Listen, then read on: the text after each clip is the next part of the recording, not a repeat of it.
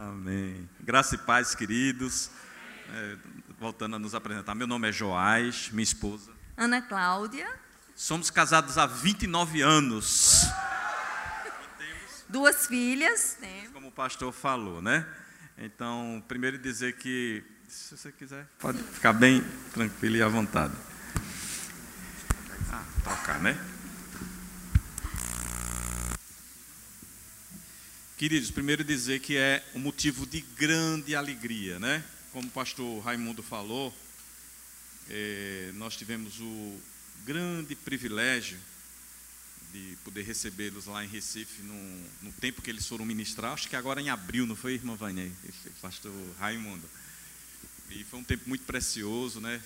Já, já víamos falar, ouvíamos falar do, do pastor Raimundo, da sua igreja, dessa igreja maravilhosa mas tivemos o privilégio de não só constatar naquela ocasião lá em Recife, mas agora nossos olhos estão vendo. Amém. E antes de ministrar, é, uma palavra pulou no meu espírito quando eu pisei ali, quando eu entrei naquela porta, algo brilhou no meu coração. Eu queria compartilhar com, irmãos, com os irmãos, está lá em 1 João, capítulo 2. Eu ainda não estou pregando, viu? É só uma introdução. 1 João capítulo 2, versículo de, número 20. 1 João 2, 20. Na hora que eu entrei ali, esse texto veio como rema no meu espírito, que diz assim, ó: "E vós possuís unção que vem do santo, e todos tendes conhecimento." Eu fui ver essa palavra no original, conhecimento, ela quer dizer perceber com os olhos ou perceber com o sentido. Quando eu entrei ali, eu percebi com os meus sentidos que há uma unção já operando aqui. E, irmãos, essa unção, ela vai fazer toda a diferença na vida de vocês. Esse é um ambiente, diga, esse é um ambiente precioso, pois está carregado de unção. Irmãos, a unção convence, a unção causa santidade, a unção causa arrependimento, a unção te prospera, a unção te faz feliz, a unção te faz bem-aventurado e a unção já está aqui. Amém? Então você honre esta unção que habita neste ambiente, que habita nesses louvores, que habita nesses homens e mulheres de Deus e saiba de uma coisa: a sua vida não será mais a mesma. Deus vai entrar com mudança na vida de todo mundo aqui. Eu creio dessa forma, amém? Há unção preciosa, irmãos, operando nesse ambiente. É, nós é, tivemos o grato privilégio de estar nessa manhã, né, e eu vi aqui uma, um letreiro muito bonito, parabéns aí pessoal da decoração, né? Diga assim, família. Falar sobre família, que tema tão precioso. E nós trouxemos um, um tema nessa manhã, queria compartilhar com vocês, juntamente com a minha esposa, que é sobre deixar uma herança ou deixar um legado. Amém? Isso é uma coisa que, digamos, de uma certa maneira, é, existe esse desejo no coração de cada pessoa, de cada família, né? de cada pai, de cada mãe, né? de deixar uma herança. Né? E, a, e a pergunta é: eu vou deixar uma herança ou vou deixar um legado ou vou deixar ambos para os meus filhos? Como é que a Bíblia nos instrui nisso, né? E eu queria caminhar com vocês para a gente perceber como as Escrituras, como a palavra de Deus nos instrui é, sobre esse tema, né? Então eu pergunto aqui: quem aqui não gostaria de deixar herança para os filhos? Diga aí. Quem, quem gostaria de deixar, aliás, né? Quem gostaria de deixar, eu creio que todo mundo é, vai responder de uma maneira positiva, né? Isso é bom, isso é lícito e isso é desejável. Amém, irmãos? Eu fui ver lá no dicionário o que quer dizer herança. Diz assim, ó: herança é um direito ou uma condição de herdar, ganhar, obter ou conquistar algo por via de sucessão, ou seja, transmitido de alguém para alguém. Interessante, né? Quem recebe herança não fez por merecer. Ele recebe porque ele é o herdeiro, amém? Ele recebe porque ele nasceu no seio daquela família, né? E as coisas são conquistadas, quer dizer, são é, ganhas, são conquistadas, são adquiridas com o objetivo de deixar para aquela geração, né? Que coisa tão boa, coisa positiva, né? E eu creio que existe duas alegrias, irmãos. Uma é de quem deixa a herança e a outra de quem recebe. Então todo mundo se alegra nesse, nesse, nesse trabalho aí, né? não há nenhuma dificuldade, né? não é verdade? Só que muitas vezes isso não é possível, ou há uma sensação, há um sentimento que a gente não está conseguindo fazer isso, não é verdade? Às vezes a gente está inserido no meio de uma crise financeira, às vezes está inserido numa questão de desemprego, às vezes está inserido numa questão de falta de de horizonte ou de oportunidade. Não é verdade? Muitas vezes isso acontece. Estamos aqui caminhando, estamos trilhando essa estrada chamada vida, não é verdade? E muitas vezes isso advém, inclusive sobre o povo de Deus, né? são, digamos assim, experiências que muitas vezes a gente passa. Mas, irmãos, eu tenho uma boa notícia para vocês. Sabia que a gente não pode basear nossas expectativas nas nossas experiências? Nossas expectativas precisam ser baseadas na palavra de Deus. Amém? Diga assim: minha expectativa está firmada na palavra de Deus. Então a tua experiência não gera doutrina, a tua experiência não gera expectativa, a tua experiência não deve servir de norte, nem a tua, nem a do teu vizinho, nem dos teus conhecidos, nem das pessoas que te cercam, porque existe um padrão, diga, existe um padrão é um padrão, é uma verdade, é um modelo, e nesse eu posso crer e confiar. Porque quando eu coloco meu coração na verdade, quando eu estabeleço a minha vida numa base de verdade, de fato a minha vida vai começar a ser adaptada àquela base ali. Amém, queridos?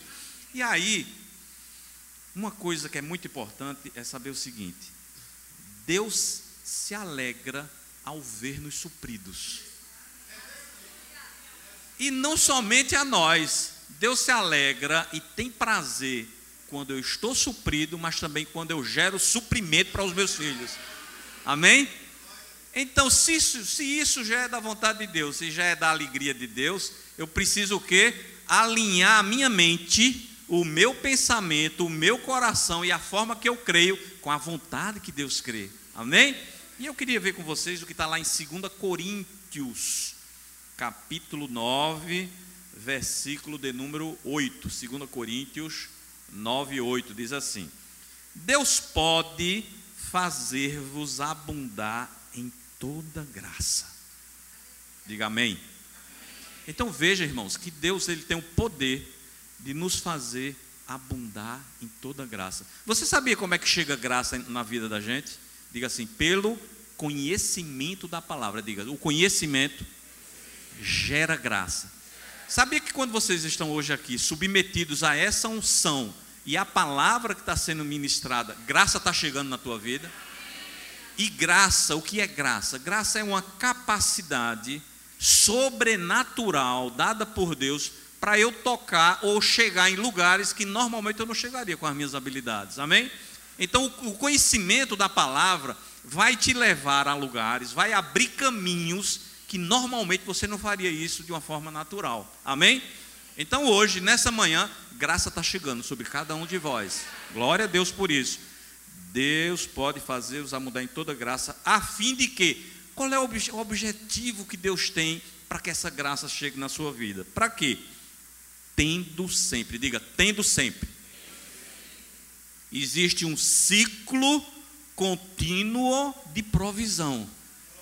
Você não vai ter uma provisão um dia e no outro dia não vai faltar, não. É tendo sempre. É um ciclo contínuo de provisão. Diga, ciclo contínuo de provisão. Diga assim: eu estou entrando no ciclo contínuo de provisão. Amém? Tuas palavras são sementes que estão alterando teu futuro nessa manhã. Amém? Glória a Deus por isso. A fim de que, tendo sempre. Ampla suficiência, superabundez em toda obra. Irmão, não é só abundar, não, é superabundar em toda obra. Você tem desejo no seu coração? Diga sim. Você tem sonhos em seu coração? Diga sim.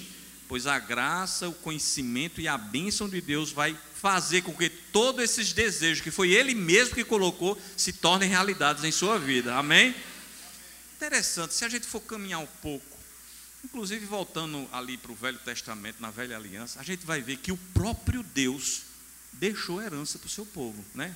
Está lá em Gênesis 15, versículo 7. Gênesis 15, versículo 7. Diz assim: Disse-lhe mais: Eu sou o Senhor que te tirei de Ur dos Caldeus para dar-te por herança esta terra. Veja que coisa interessante, presta atenção no que a palavra tem aqui.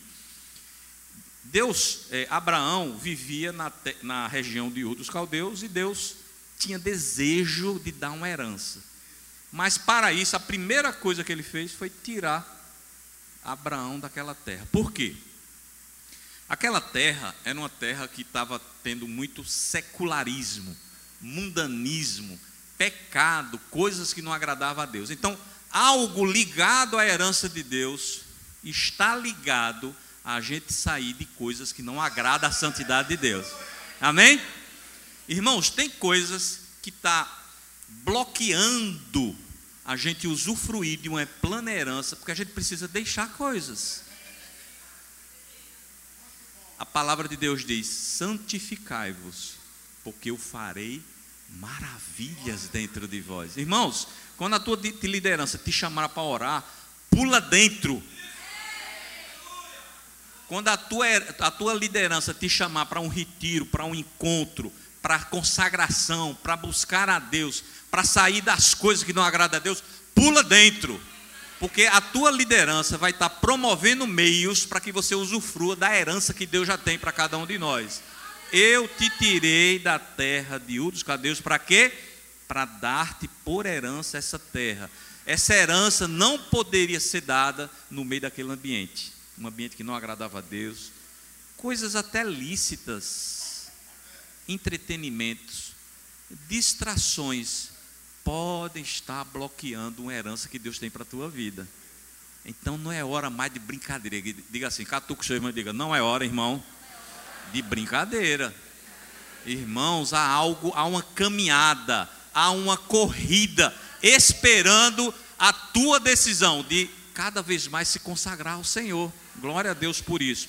Veja o versículo, capítulo 15, versículo 18, também de Gênesis, que diz: Naquele mesmo dia fez o Senhor aliança com Abraão, dizendo: A tua descendência dei esta terra, desde o rio do Egito até ao grande rio Efrates. Irmão, sabia que Deus não tem nenhuma dificuldade de dar coisas para os seus filhos?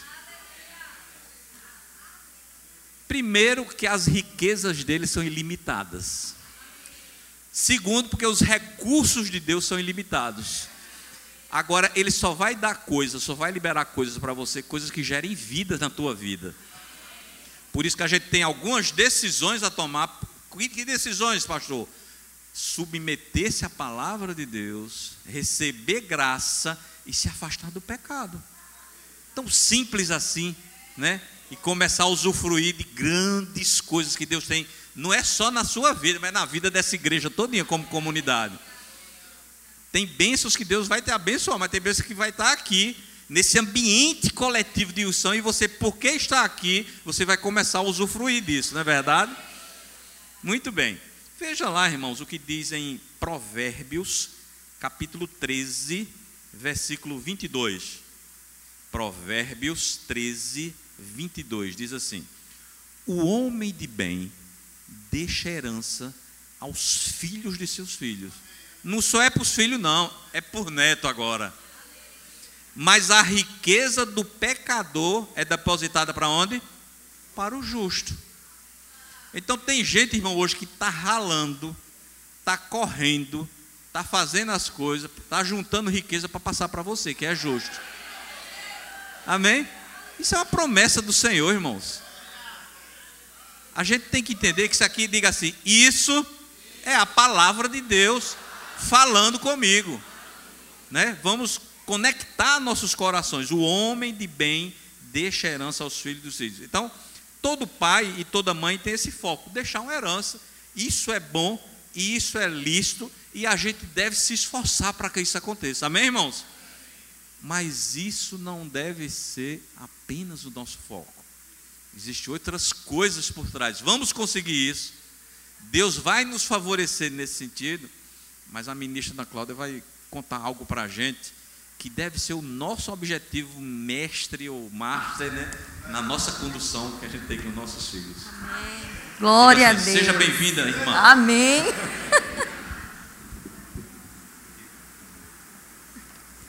Ela mandou tirar um material, viu? Sim. Desculpa aí, Desculpa aí, né, pastor? Então, queridos, é um prazer estar aqui com vocês. Que igreja linda, que igreja animada. Amém. Então, é, Joás falou um pouco sobre a herança, né? Que Deus ele tem prazer de nos trazer herança, como ele fez lá na antiga aliança.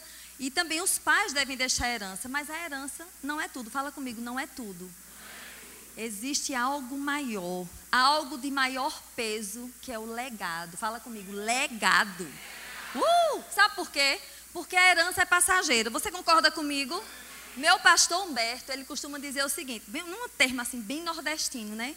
Quando a pessoa parte desta vida para outra, nem a colherinha do café você leva. Não é verdade? Pode ser até uma colher de ouro, mas não pode levar, você não vai usar essa colher mais. Mas o que você deixar de legado será eterno. Glória a Deus. E nós iremos é, andar alguns passos aqui de alguns legados que a gente pode deixar para os nossos filhos. Amém? E o Espírito Santo já está aqui, ó. Começou já a ensinar-nos, né? E a gente vai pegar aí com força. Então, eu fui lá no dicionário e vi o que é que significava legado. Legado é algo imaterial. Você não pode pegar no legado. Então, é algo imaterial. E é transmitido às gerações que seguem. Que coisa linda, amados. Então, é algo que eu posso e devo transmitir para os meus filhos. Meus filhos, quando gerarem outros filhos, passarão para os seus filhos e assim sucessivamente. Este é o legado. Ô, irmã Ana Cláudia, e pode existir um legado assim, que não, não, não é da vontade de Deus? Pode, mas o legado da forma positiva é o que Deus quer, né? E a gente vai aprender aqui. Então, pais e mães sábios deixarão um firme legado espiritual para os seus filhos. É o primeiro, amados. Tem vários legados, amém? Mas o primeiro legado que nós devemos deixar é o legado espiritual. E aí, olhe, e coloquei aqui uma frase que foi o Espírito Santo que me deu essa noite, viu? Tudo que é material um dia passará, né? Porém, o legado será eterno. Amados, eu estava vindo de avião para cá, já é a segunda vez que eu estou aqui pisando em Salvador, amém? Que terra linda, que terra abençoada. E eu gosto de tirar foto do avião, né? E eu vi que Salvador tem muitos prédios. Eu vim aqui já faz uns 15 anos atrás, não tinha tanto prédio assim não, né? Mas eu vi uns prédios bem imponentes, altos. E ali, irmãos, fazendo uma analogia, uma comparação a prédio. Para um prédio ser muito alto, o que é que ele precisa como base? Mas é qualquer fundação? Uma boa fundação, uma firme fundação. Irmãos, a educação dos nossos filhos precisam ter uma firme fundação. Porque quanto mais alto o prédio, mais ele precisa de uma fundação excelente. Irmãos, e o Espírito Santo tem tratado tanto comigo para falar o corpo de Cristo sobre isso, né? Eu vou falar, amém? Vocês me amam? Amém. Infelizmente, amados, tem muitos pais que estão deixando de lado essa parte da fundação. E essa fundação, irmãos, é, começa na infância. Diga aqui comigo, na infância. A infância é, o, é a fase que todo alicerce deve ser firmado. Ô, irmã Ana Cláudia, não pode ser assim depois da adolescência, na juventude. Não, porque o prédio já está mais alto, né? Concordam comigo? Mas é na infância que você vai inculcar, incutir a palavra de Deus, esse legado espiritual para os filhos, né?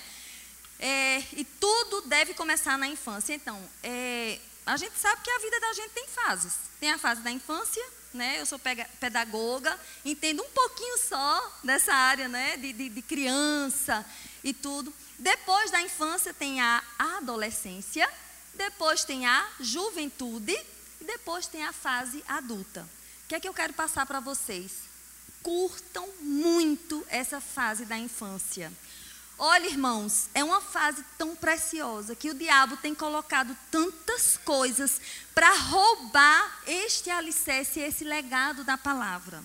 Não é verdade? Vocês estão sabendo aí, né? E, e tem visto coisas horripilantes que o diabo tenta fazer nas nossas crianças. Só basta você ver um filme de desenho animado, né? Por simples, aquele da Mônica, que era antigamente, não é verdade?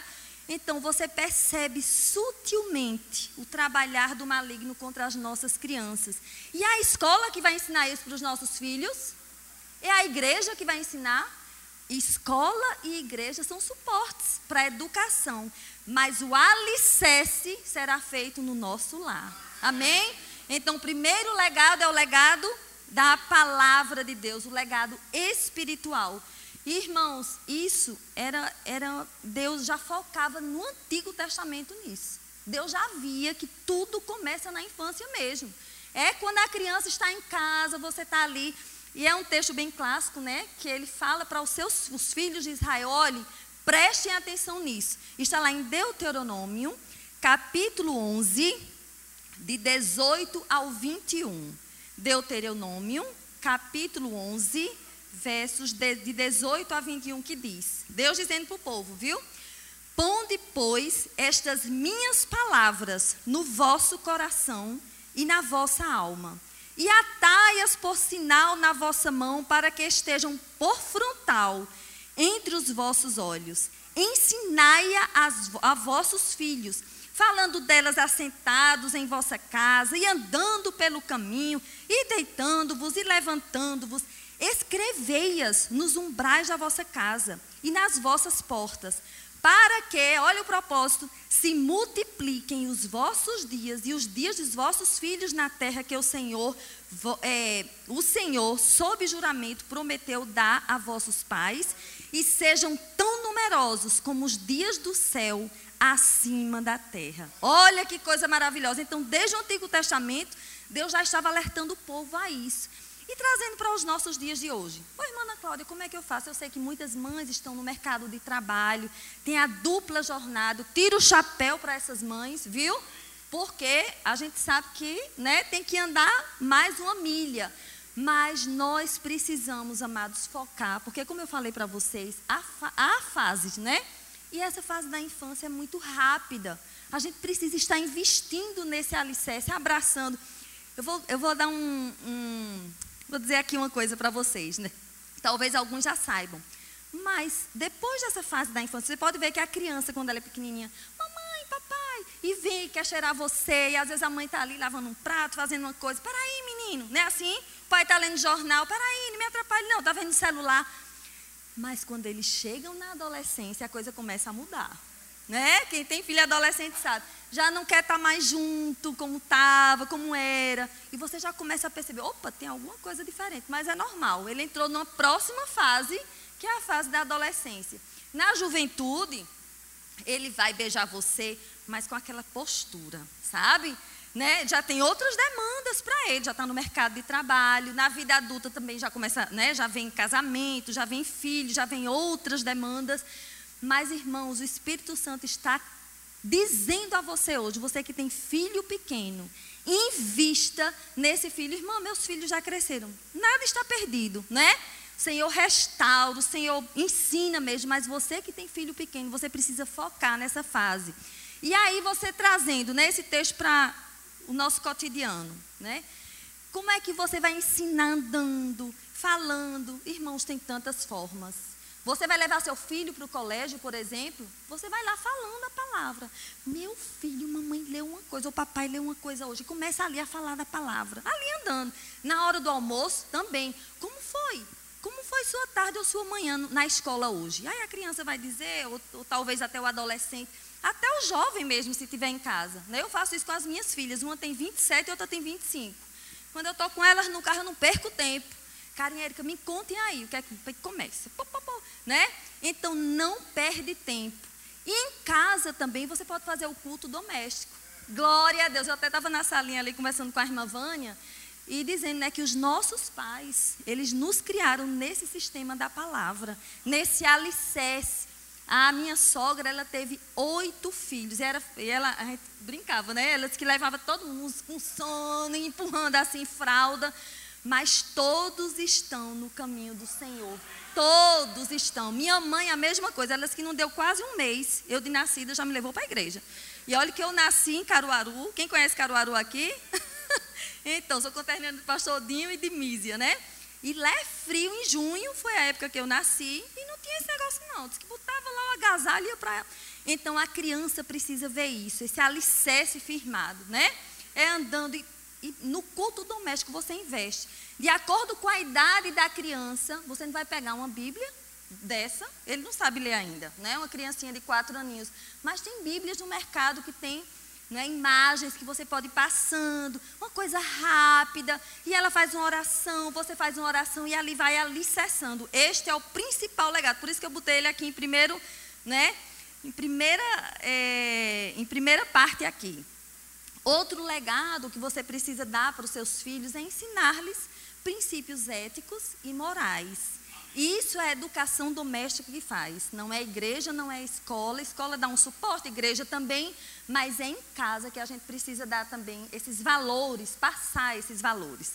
Outro legado é o legado de sermos exemplo para eles. Uh! Esse aí é bom, esse legado, não é não? Então, amados, o que a gente falar em palavras, a gente precisa ter atitudes à altura. Alguém já falou que o exemplo, um exemplo, vale mais que mil palavras. Então, o Espírito Santo está nos dizendo hoje: dê exemplo. Né? Eu sei que isso aqui é uma igreja abençoada, firmada na palavra, mas é só uma vacina para alguns, né? Pode ser uma injeção para outros, não sei. Mas a gente precisa dar exemplo. E o Senhor falou isso, né? Para Paulo, para ele instruir a Timóteo, está lá em 1 Timóteo Primeira carta a Timóteo, capítulo 4, verso 12. Primeira carta a Timóteo, capítulo 4, verso 12, que diz assim: olha a instrução de Paulo para Timóteo. Ninguém despreze a tua mocidade. Pelo contrário, torna-te padrão. Tem outras versões que dizem exemplo dos fiéis na palavra, no procedimento, no amor, na fé, na pureza. Ou seja, ele disse a Timóteo: Timóteo, olha, eu quero que você se torne padrão. No trato, como é que você tem tratado as pessoas na igreja, na sua vizinhança, não é? Eu sei que o baiano é um povo alegre, glória a Deus. Mas a gente precisa, amados, estar se autoavaliando. Direto, sabe? E está lá, Espírito Santo, me ensine, me ensine, que não é só para eu mostrar meus filhos, mas eu quero ter essa essência de viver em integridade na tua presença. E o Senhor vai pegar junto, viu? É só, é só pedir, amém? Então a gente precisa nos, nos tornar, nós precisamos nos tornar padrões, né? É, isto quer dizer que em todas as esferas da nossa vida nós devemos ser exemplo. Em casa, no trabalho, na igreja, na vizinhança, nos familiares, em todos os locais a gente precisa ser padrão. E eu coloquei essa frase aqui, ó, inspirada pelo Espírito. É preciso que os nossos filhos vejam na nossa conduta diária o que lhes ensinamos em palavras. Amém? Então, esse é outro legado, o legado do exemplo. Tá certo? É, o próximo legado é tendo uma vida santificada ao Senhor. Isso também puxa um pouquinho para o exemplo, né? Então, é, Pastor Humberto, eu acho impressionante, interessante algo que ele faz. Toda consagração de criança, ele chama os pais, né? E diz: olha, vocês estão dispostos a criarem esses bebês, esses filhos de vocês no caminho ou mostrando o caminho? Então, é no caminho. Então não adianta a gente mostrar o caminho, né? Olha, meu filho, vá para a igreja, vá com vovó, vá com titio, vá com o irmão e tal, e não ir. Então a criança, o filho, o adolescente, o jovem, o adulto, precisa ver você também indo para a igreja, porque é no caminho. E é um texto bem clássico que todo mundo conhece, Provérbios 22, 6, que diz o quê? Ensina a criança no caminho que deve andar, né? E quando for velho, jamais vai se desviar dele. Então, é no caminho, é você indo para a igreja. E aí, o Espírito Santo me inspirou para fazer uma listinha aqui, que é importante até eu dizer para vocês. Como é que a gente vai deixar esse legado para os filhos? Mostrando, né? e vivendo. É como já disseram, um pé de goiaba, ele vai fazer força para dar goiaba? Não, porque ele já foi feito para isso. Um pé de carambola, que eu não sei nem, nunca, acho que nunca vi um pé de carambola, enfim. Né? Vai fazer força para fazer carambola. Não, nós que somos cristãos, isso aí já vai fluir de nós, naturalmente, né? Então, o que é que deve fluir da nossa vida? É, eles precisam ver a nossa vida prática, né? Aliás, a nossa prática na palavra. O que você recebe da palavra, você vai lá e pratica, como diz lá em Tiago. Também uma vida de intimidade com Deus. Você está lá, mulher, não sei se você trabalha fora, mas ali está lavando os pratos, está falando em línguas, está ali em contato com o Senhor, está escutando um louvor, uma mensagem. E ali os filhos estão vindo, eles são feitos um radar, viu? Às vezes eles podem até estar sentadinhos, de costa para você, mas eles estão observando tudo no ambiente. Então você está ali, e começa a cantar e louvar e escutar a mensagem. Quando a mensagem fala ao seu coração, eita glória! E ali aquele ambiente, aquela atmosfera vai tomando o seu lar. Ele precisa ver isso. Nada forçado, nada forçado, é algo que é natural, vai fluir, vai fluir.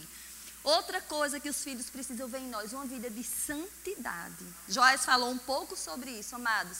Santidade ao Senhor, né? Uma vida santa mesmo, separada desse, desse sistema do mundo. Outra coisa que os filhos precisam ver, e esse legado a gente precisa deixar para eles, uma vida de dependência ao Senhor, de firmeza na palavra, de serviço à obra de Deus. Nós tivemos um treinamento agora há pouco, né, de obreiros na nossa igreja. E eu achei lindo, porque quando a, líder da diaconia foi falar, né, foi expor o trabalho deles e tal, e ela disse: "Olha, meus filhos, eles, nossos filhos, os filhos da diaconia, eles fazem parte da diaconia conosco. Eles chegam uma hora ou é duas horas mais cedo, saem mais tarde, mas estão ali. Eles têm um momento de oração, né? Então eles ficam orando ali, os filhos ficam juntos, que ainda não tem salinha do DI funcionando. No final, ficam ali com os pais, arrumando cadeirinha, as cadeiras da igreja, estão ali. Irmãos, a gente precisa estar trazendo os filhos para a igreja, estar no caminho verdadeiramente. Eles precisam estar nesse sistema, não é? nessa cultura do reino, fundamentados na palavra. É, é, isso influenciará para sempre a vida dos nossos filhos. Fala assim comigo, para sempre. Eles não vão levar nada quando partirem, mas isso aí, essa vida com Deus, eles vão levar. Amém? Eles vão levar esse testemunho que os pais deram. Outro gran, grande legado que devemos deixar para os filhos é vivendo a vida comum do lar com discernimento. Isso também eles tão, vão ver, estão vendo ali. Como é a esposa, seu procedimento com seu marido? como é marido, seu procedimento com a esposa. Hoje à noite a gente vai falar um pouco sobre isso. Mas os filhos precisam ver os papéis dos pais bem definidos na família. Esse é outro legado. Mamãe e papai, do jeito que vocês fazem em casa, seus filhos ali ao redor da sua mesa, né? Independente da idade que ele tenha, ele vai reproduzir na sua vida adulta. Isso é muito sério, não é não? Então começa agora a rever. Meu Deus, como é que eu estou fazendo no meu lar? Será que eu estou vivendo nos princípios da palavra de Deus? Será? Sendo esposa submissa? Olha o que é que a palavra de Deus diz, né? Eu vou falar porque Joás vai falar no próximo ponto. A esposa, amados, precisa ter esse papel bem definido. São dois papéis fundamentais que vocês que já, né, já são expertos na palavra, vocês sabem. Um papel da mulher é edificar o lar. O homem, eu costumo dizer que é o telhado, né? Ele é ali o protetor, o provedor, vem chuva, vem sol em cima dele, está ali, ó, recebendo tudo, mas a família está protegida, porque foi esse, é essa a função, o papel que Deus deu para o marido. E a mulher está num, num local muito confortável, sendo submissa, estando nesta submissão do marido. Então, qual é o nosso papel? Além de nos submetermos a ele em amor, né? fazendo tudo de conformidade com a palavra de Deus, também temos a função de edificar o nosso lar. Está lá em Provérbios 14, 1, né? Que a mulher sábia edifica a sua casa. E a tola faz o quê? Com as próprias mãos a derruba. Olha que coisa séria, amados. Então, que papel o Senhor nos deu muito importante, não é verdade? Então a gente precisa, só para encerrar minha fala aqui, eu gostaria que vocês abrissem Efésios, capítulo 5, versos de 22 a 24. Tem, tem outro, outro texto, outros textos, mas eu quero só me deter a esse, né? Efésios 5, 22 a 24, que diz: As mulheres sejam submissas ao seu próprio marido, como ó, ao Senhor, porque o marido é o cabeça da mulher, como também Cristo é o cabeça da igreja, sendo este mesmo Salvador do corpo. Como, porém, a igreja está sujeita a Cristo, assim também, fala comigo, assim também. As mulheres sejam em tudo submissas ao seu marido. Amém, amadas? Vocês me amam ainda? É uma submissão em amor e os maridos agora vão, vão saber como é para seu cabeça. E tudo isso os filhos vão olhando e assim estaremos formando um grande legado na vida deles. Amém? Glória a Deus.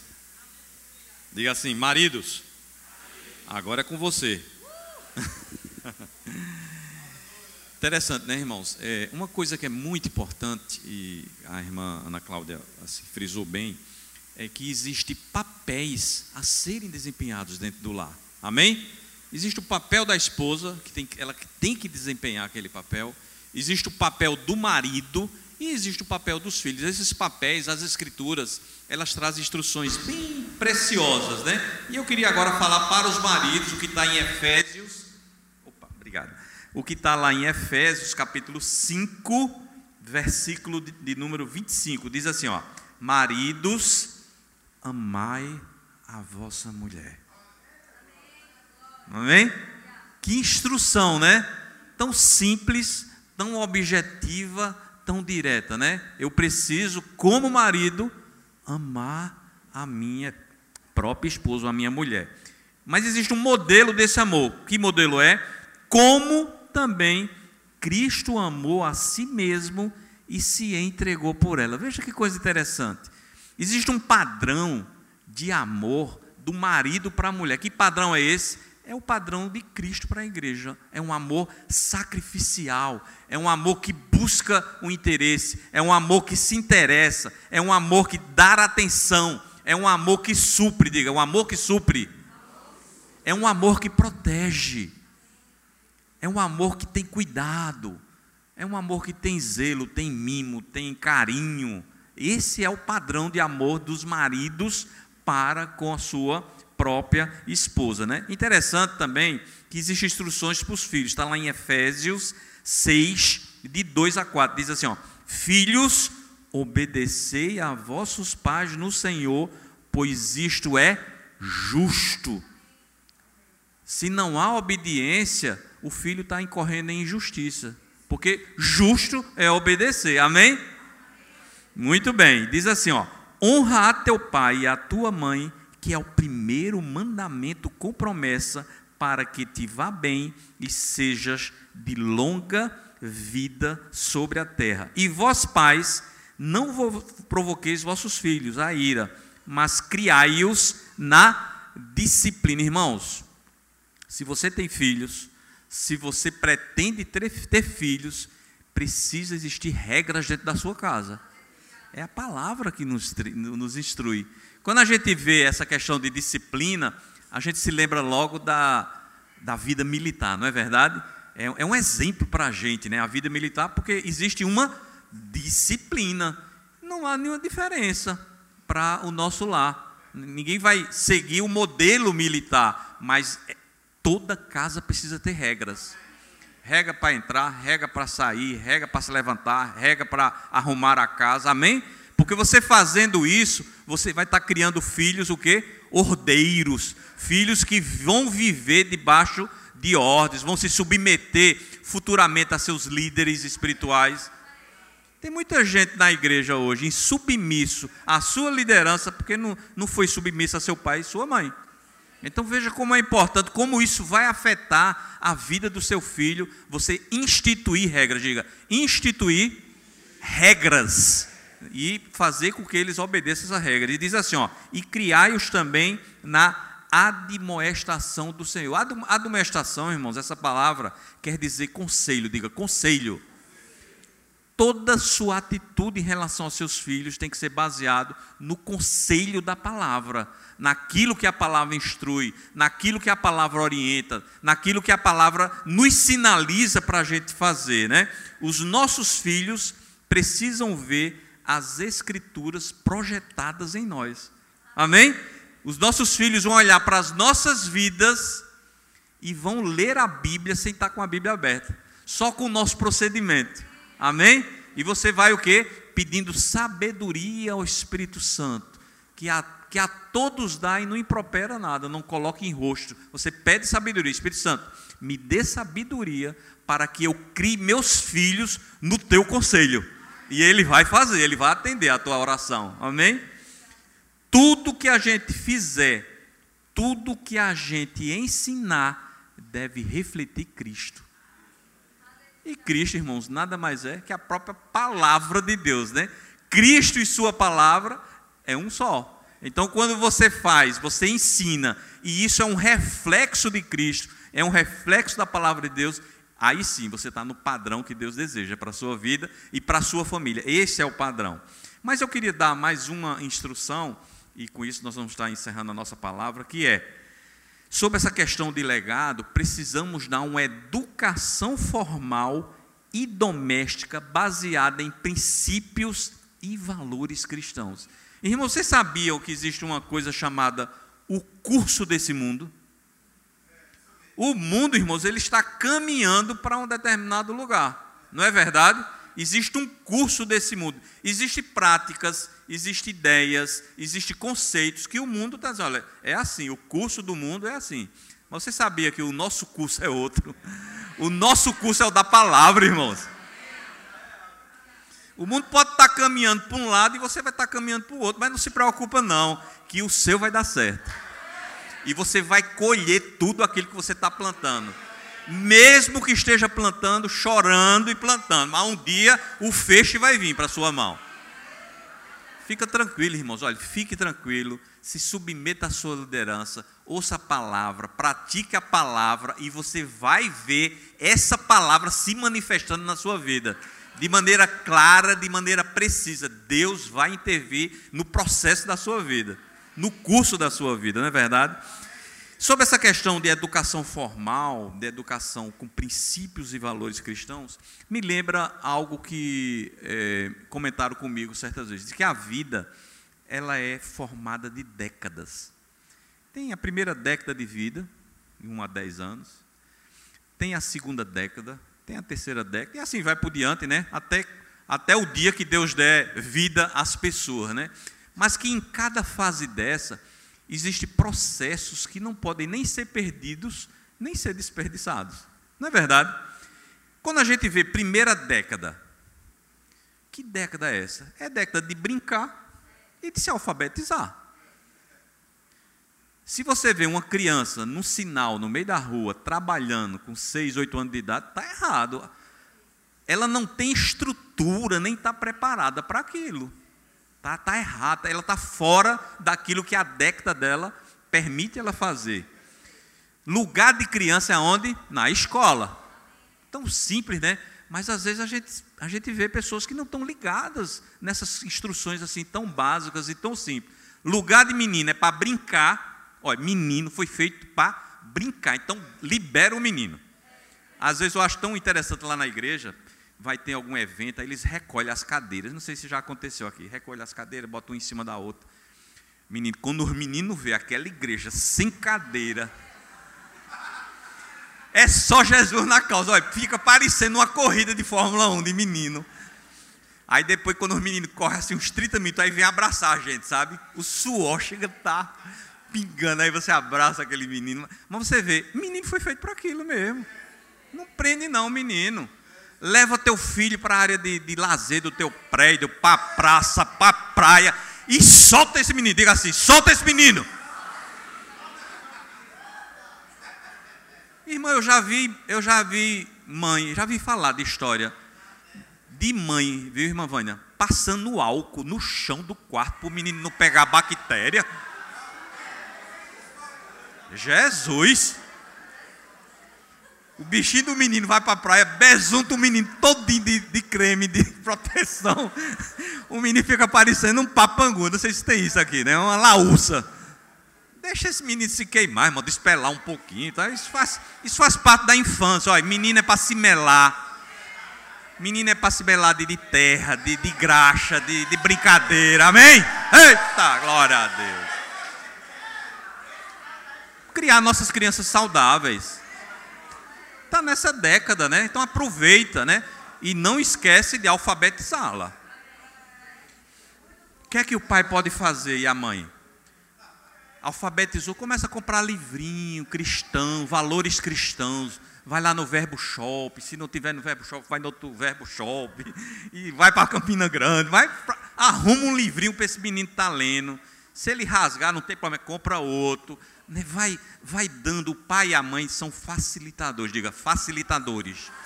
É um menino crescendo e você, ó, jogando palavra, jogando instrução, bons programas, desliga esses desenhos animados do maligno, né? Tira esses videogames do, do inferno que fica matando as pessoas, irmão. Eu tenho uns videogames que eu não vejo a hora sangrar, a televisão começar a sangrar de tanta coisa horrorosa. Joga isso no lixo, isso é coisa do diabo. Lugar de menina é na praça, lugar de menina é na praia, lugar de menina é na terra, é na igreja, no departamento infantil. Amém?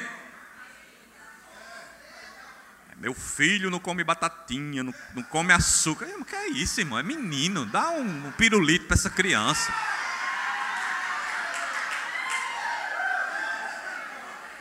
Bacana, tem que cuidar da alimentação? Tem. Não, uma batatinha no sábado não vai matar nenhuma criança, não, né? Assim, muito.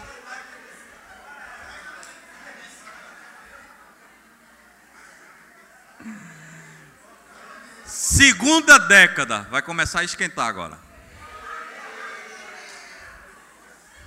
Irmão, a segunda década é para estudar e estudar sério.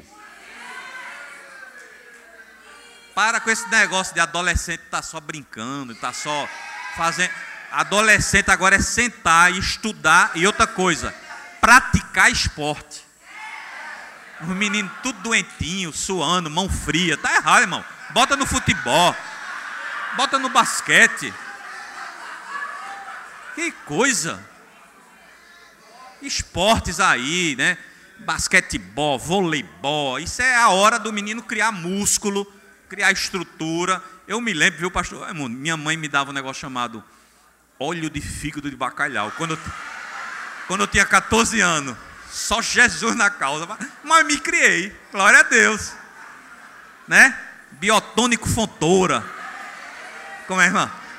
Emoção de escota. Chega a me arrepiar. Eu. Eu. Óleo de riso, né?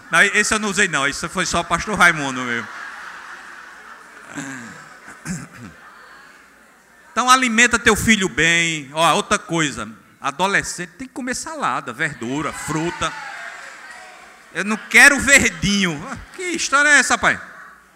Tem que comer salada, velho. Tem que comer. Corta refrigerante, que isso é coisa do mal, né? Corta isso. Corta isso. Vai para um aniversário um dia, tudo bem, ninguém vai morrer, né? Tomar um, uma, um copo de refri e morrer. Não. Mas tá tomando refrigerante de manhã, de tarde, de noite, irmão, corta isso da tua casa. Vai no mercado, compra uma banana para o menino, empurra a banana desse menino com aveia, com farinha láctea. Isso é que é comida de gente, né? Batata doce, inhame. Isso é comida de criança, de adolescente. Amém? Muito bem, ó. Esportes, educação serviço ao Senhor. Adolescente tem que estar no DA. Eu não quero ir porque. Não, vai para o departamento de adolescente. Vai sem gostar mesmo. Depois vai para o de jovem, se integra na igreja, faz amizades. Nada de jovem adolescente estar tá no cantinho. Ah, eu sou tímido. Não, vai para o meio do povo. Interage com esse povo. Amém? Ouva a palavra do pastor, da pastora dos líderes, está ali, está ouvindo, está interagindo. Vai ter acampamento, manda o menino para cá. Mas meu filho não pode ficar sozinho. O que é isso, irmão? Manda esse menino, vai lá para lavar os pratos, escovar os dentes sozinho. Amém? Adolescente, ó. Estudo e esportes. Terceira década. Terceira década, vai para a universidade. Que negócio é esse de jovem estar tá fora da universidade? Ah, mas eu não tenho talento. Vai fazer um curso técnico, irmão. Tem técnico, tem SESI, tem Senai, tem, tem muita coisa. Mas se qualifica, irmãos. O mercado de trabalho, olha, eu trabalho numa indústria é, que tem em torno de 500 funcionários. Se chegar hoje uma pessoa bem qualificada, tem vaga para ela lá.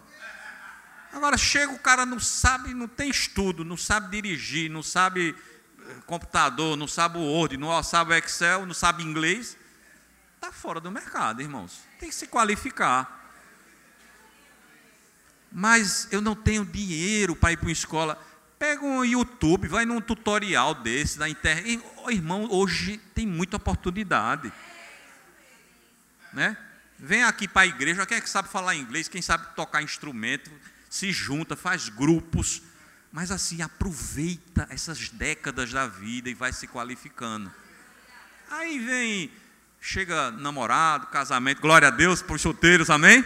Ah, né, terceira década, e depois vem filhos. Então, vamos seguindo esses roteiros para os quais somos qualificados e habilitados para isso. Eu já vi gente, irmão, com 50, 60 anos querendo correr atrás do tempo perdido. Consegue, consegue, mas é mais difícil. Né? Porque queimou etapas, diga, queimou etapas. Então fica ligado, sabe, no desenvolvimento do teu filho. Você como pai e mãe, você é responsável mesmo. E outra coisa, não está querendo não, vai sem querer mesmo. Entendeu? Eu não quero não, eu quero ficar assistindo televisão. Vai para vai o estudo, pai. Vai trabalhar. Se o pai trabalha e quer, que o, quer ensinar aquele ofício ao filho, leva ele. Não, não mata não, leva, passa uma horinha lá no seu trabalho aprendendo as coisas, vai criando cidadãos de bem. Existe um grande potencial nos teus filhos, irmão. Todo mundo é igual a nível de potencial. A diferença são as oportunidades que a pessoa é submetido. Não é verdade? Você tem que dar as oportunidades. Você, como pai e mãe, você tem que gerar oportunidades. Amém? Veja que texto tão emblemático aqui a gente tem. Salmo 127, versículo 4 e 5. Estou bem pertinho, o pastor Raimundo, me segura mais dois minutinhos. Salmo 127, versículos 4 a 5, diz assim: Como flechas na mão do guerreiro, assim os filhos da mocidade. Feliz o homem que enche deles a sua aljava, não será envergonhado quando pleitear com os inimigos à porta. Irmãos, que texto maravilhoso. Sabe por que pais e mães são flecheiros? Porque eles vão levar os filhos para lugares que eles ainda não chegaram. Por isso que eles são flecheiros, irmãos. A flecha, ela atinge distâncias que o flecheiro não consegue chegar. Será que você está preparando seu filho para isso, irmãos? para que ele pise em lugares que você não pisou, para que ele faça coisas que você não fez, para que ele tenha um nível de influência que você não teve. É assim, a economia do reino de Deus é assim. Ele deseja que uma geração multiplique o que foi passado pela outra geração.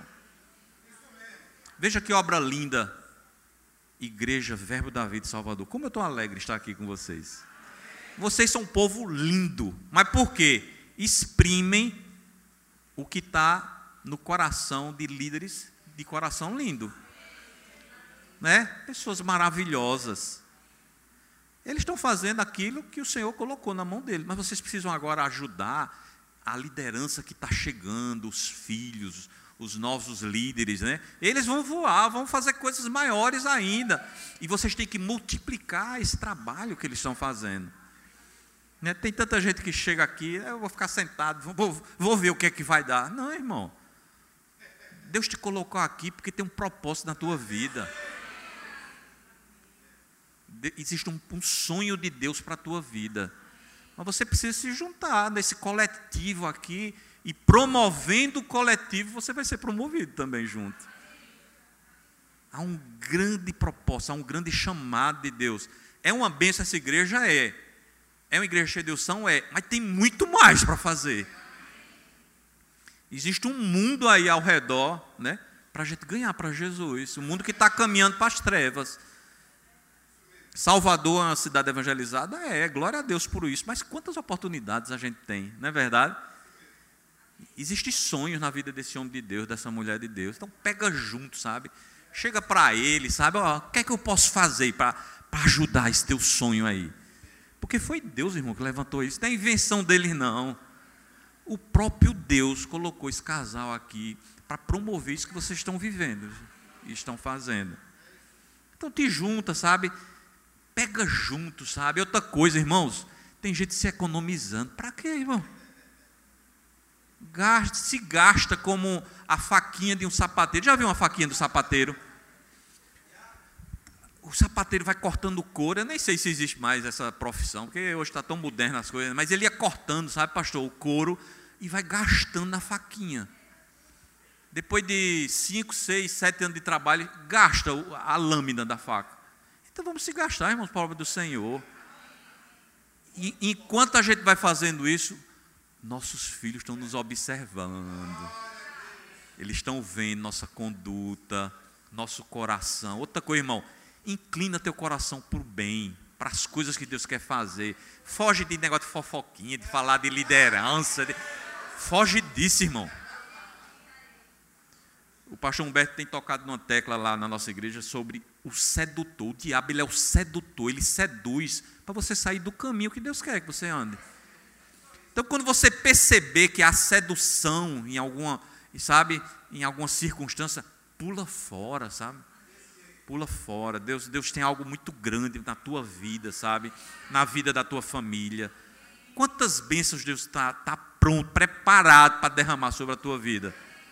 Mas Ele precisa ver teu coração, sabe? Inclinado para as coisas certas sabe? Coração assim, íntegro, irrepreensível. Eu estava vendo a história do profeta Zacarias e da sua mulher Isabel, que foram os pais de João Batista, né? A Bíblia diz assim que eles eram irrepreensíveis diante do Senhor, servindo ao Senhor. Aí no hora H, tuf, Deus deu o que mais eles desejavam, que era um filho.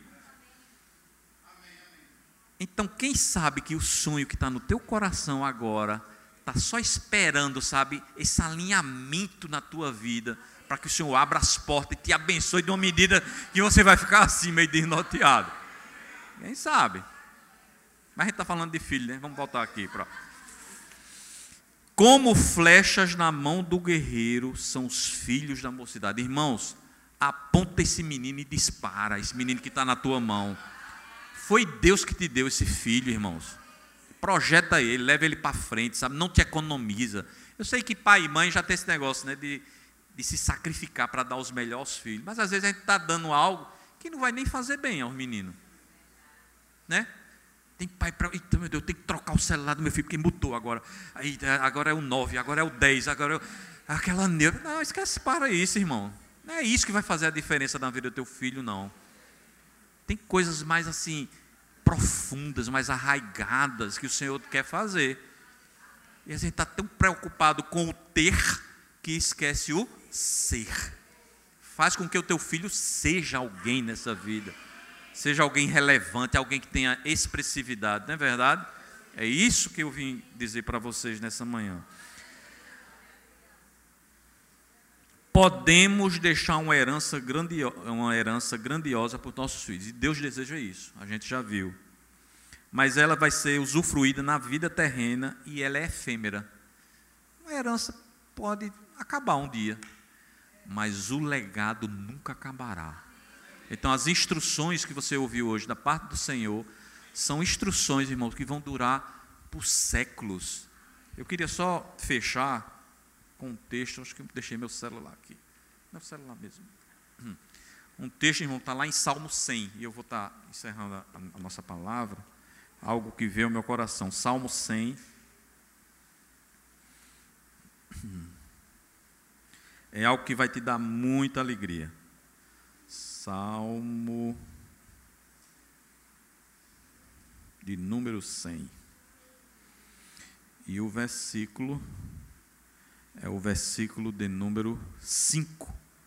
Preste atenção nesse texto, irmãos. Isso vai te dar muita esperança. Salmo 100, 5 diz assim: Porque o Senhor é bom. Você tem um pai cuja natureza é ser bom. Toda bondade, toda benignidade, toda fidelidade que existe no mundo está no teu pai, está na, na, no caráter do teu pai. O Senhor é bom. Sua misericórdia dura para sempre. Ela não, ela não para nem se acaba, não. A misericórdia de Deus sobre a sua vida dura para sempre. Agora vê isso, viu, irmão? De geração em geração a sua fidelidade. Sabia que tem gente aqui nessa manhã, irmãos, que tem pessoas, eu, eu tenho certeza que existem pessoas dessa natureza aqui, pessoas que quebraram um ciclo de maldição, de pecado, de porque decidiram entregar a vida a Jesus. Sabe? Ouviram a palavra do Evangelho, foram tocadas pelo sangue. Irmão, eram pessoas que vinham numa, num ciclo geracional, sabe? Coisa horrível, se dando errado, desunião na família, doença, maldição, miséria, pobreza. Mas a pessoa decidiu, eu vou quebrar. Pronto. Ela, eu vou mudar o curso da minha história. E sabia que a sua decisão vai afetar todas as gerações que vão vir para frente. Uma decisão aparentemente simples que mudou, pastor Raimundo, o curso de uma geração. E eu declaro agora na vida de cada família aqui, famílias prósperas, famílias abençoadas, famílias cheias de graça. A unção de Deus tocando agora cada lar desta igreja, operando, realizando sonhos, aqueles sonhos mais profundos e mais íntimos Agora a graça de Deus e a unção de Deus está visitando o seu lar. E você vai experimentar, não somente você, mas suas gerações vão experimentar o poder e a manifestação expressa de Deus. Deus tocando em áreas da sua vida, mudando situações, trazendo provisão, trazendo promoção, abrindo portas, porque Ele é bom e a sua misericórdia dura para sempre. Irmãos, foi muito bom estar aqui com vocês. Deus abençoe a todos. Cachorzão. Glória. Glória a Deus. E eu queria nessa manhã, né, se o louvor já quiser subir, pode subir.